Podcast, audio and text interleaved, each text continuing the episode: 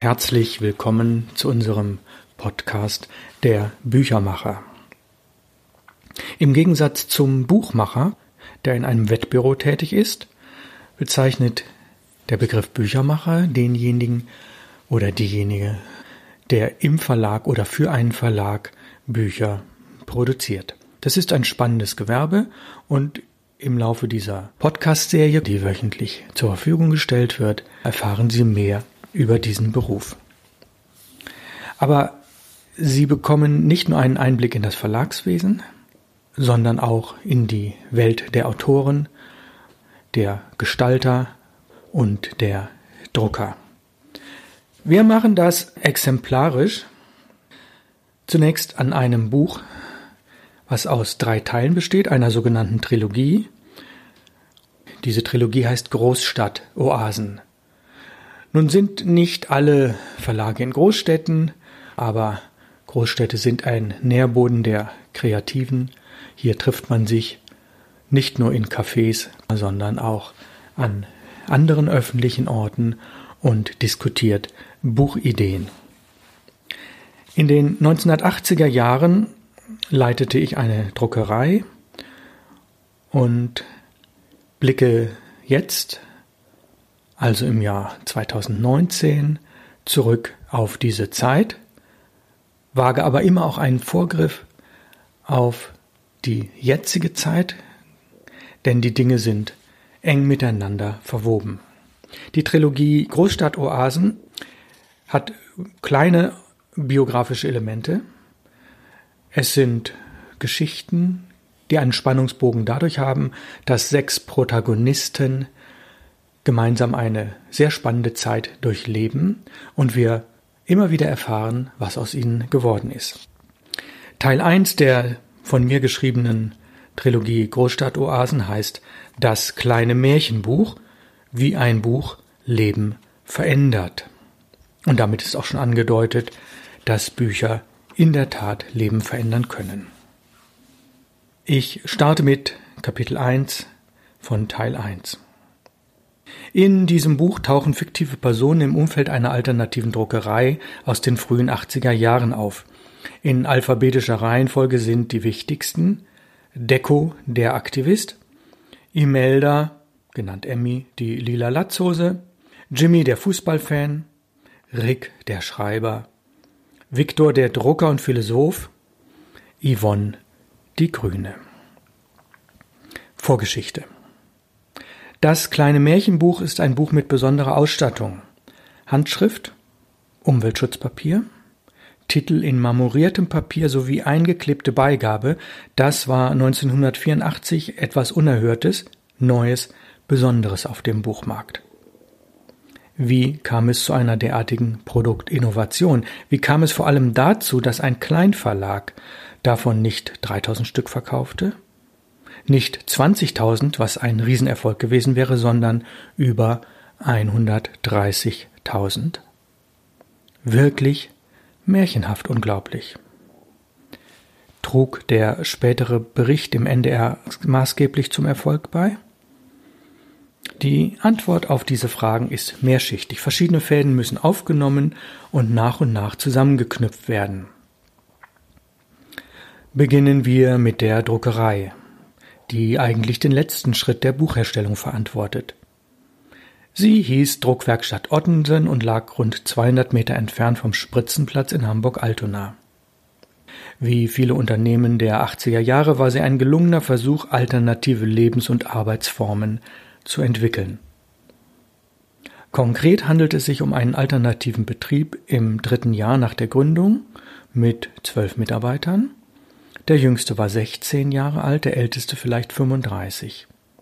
Zur Zeit der Gründung gab es drei Inhaber, von denen sich Mitte der 80er erst einer und dann ein weiterer aus dem Geschäft zurückzog. Einer der Inhaber war ich, Ralf Plenz, der ich bereits in den 70er Jahren sehr viel Erfahrung mit Kalligraphie und dem Produzieren von Layouts und Drucksachen gesammelt hatte. Einen Teil der Umsätze generierte die Druckwerkstatt Ottensen damit, dass sie für jeden Anlass, ob Hochzeit, Geburt oder Jubiläum, handschriftlich gestaltete Einladungen in Klein- und Kleinstauflagen produzierte, die man in einer Druckerei sonst nicht für diesen Preis bekam. Aber auch sehr individuelle Briefbögen und Handzettel, die damals noch nicht Flyer hießen, produzierten wir für unsere Kunden. Diese waren oft sehr zufrieden und glücklich. Hamburg-Ottensen war in diesen Jahren ein Nährboden der alternativen und linken Kultur, der Grünen und vieler interessanter Menschen. Dazu gehörten auch diverse Autoren, Grafiker und Fotografen, die in unserer Druckerei Bücher in Kleinauflagen produzieren ließen oder ihre bereits produzierten Bücher zum Verkauf anboten.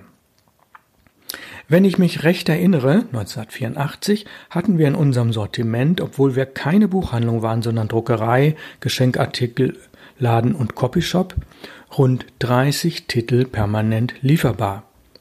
Und einige davon verkauften sich wirklich rasant gut. Ich kann mich an bis zu 30 oder mehr verkaufte Exemplare einzelner Titel in einem Monat erinnern.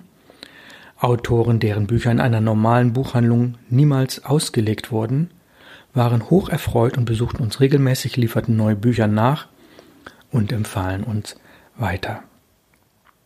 Eines der interessanten Bücher stammte von einem Autor, der sich auch als Grafiker und Kalligraph verstand und im Laufe der ersten zwei Jahre mehrere hundert Exemplare seiner drei Titel bei uns im Laden verkauft. Sie waren alle kalligraphisch gestaltet, Schrift floss in Grafik über, der Inhalt war teilweise sehr fantasievoll. Als Inhaber der Druckerei mit etlichen angestellten jungen Talenten waren wir verwundert über diese Erfolge, konnten sie gar nicht richtig begreifen und sagten irgendwann, hey, auch wir können ganz besondere Bücher machen mit besseren Inhalten. Dank vieler Unterstützer, vor allem Kunden, Freunde und Bekannte, entstand 1982 das handschriftliche Buch Die geschenkte Stunde. Innerhalb weniger Monate verkauften wir alle 1000 gedruckten Exemplare und waren mehr als glücklich. Allerdings zerstritten sich die Herausgeber und eine zweite Auflage war nicht möglich. 1983 entwickelten wir mit einem verkleinerten Herausgeberteam und einem etwas anderen Konzept das ebenfalls handschriftlich gestaltete Buch Gedankensprünge, das innerhalb der nächsten Jahre drei Auflagen erlebte und dem erfolgreichen Start des Verlags diente. Zwei der Herausgeber, Hartwig und ich, dachten aber, das können wir noch besser. Denn wirtschaftlich war dieser Titel nicht sonderlich erfolgreich. Das Buch hatte zu viele Seiten, ein zu großes Format und es war zu billig. Das heißt, die vielen verkauften Exemplare deckten gerade den Aufwand und die Kosten.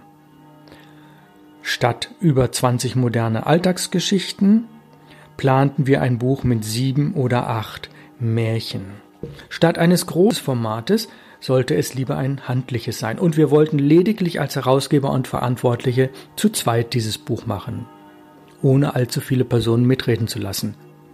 Das klang nicht nur gut, sondern fühlte sich auch richtig an. Wie sich herausstellte, traf genau das ein, was wir geahnt hatten.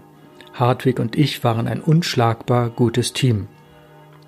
Wir hörten einander zu, entwickelten neue Ideen, entschieden uns zügig und korrigierten unsere Strategie, wenn es notwendig war. Beim ersten Buch unserer Druckerei war der jeweils beigelegte Gimmick ein getrocknetes Rosenblütenblatt gewesen.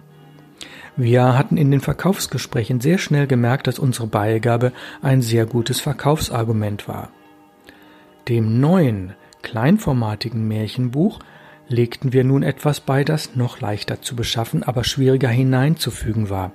Eine kleine Daunenfeder. Mehr dazu in einem späteren Podcast. Ja, das war das erste Kapitel aus dem ersten Teil der Trilogie Großstadtoasen und ist betitelt Das kleine Märchenbuch, wie ein Buch Leben verändert. Nun kann ich Ihnen das Buch leider nicht zeigen, ich kann es Ihnen aber beschreiben. Äh, es hat ein Format von 13,5 cm Breite, 21 Höhe, ist also relativ schlank und hoch. Es hat einen schwarzen Deckel mit einer Ausstanzung und durch die Ausstanzung hindurch blickt man auf Blatt 1 des Innenteil des Buches. Das Besondere aber ist der Buchrücken. Er ist in einer Fadenheftung gestaltet, die man in der Tat sehen und fühlen kann. Und um noch etwas hin draufzusetzen, dieser Buchrücken ist bedruckt. Wie das genau geschieht, erfahren Sie in einem späteren Podcast. Unsere Podcast-Serie hat rund 50 Folgen. Mithin erfahren Sie also in einem Jahr die gesamte Geschichte der Großstadtoasen. Aus Hamburg grüßt Sie ganz herzlich der Büchermacher Ralf Plenz.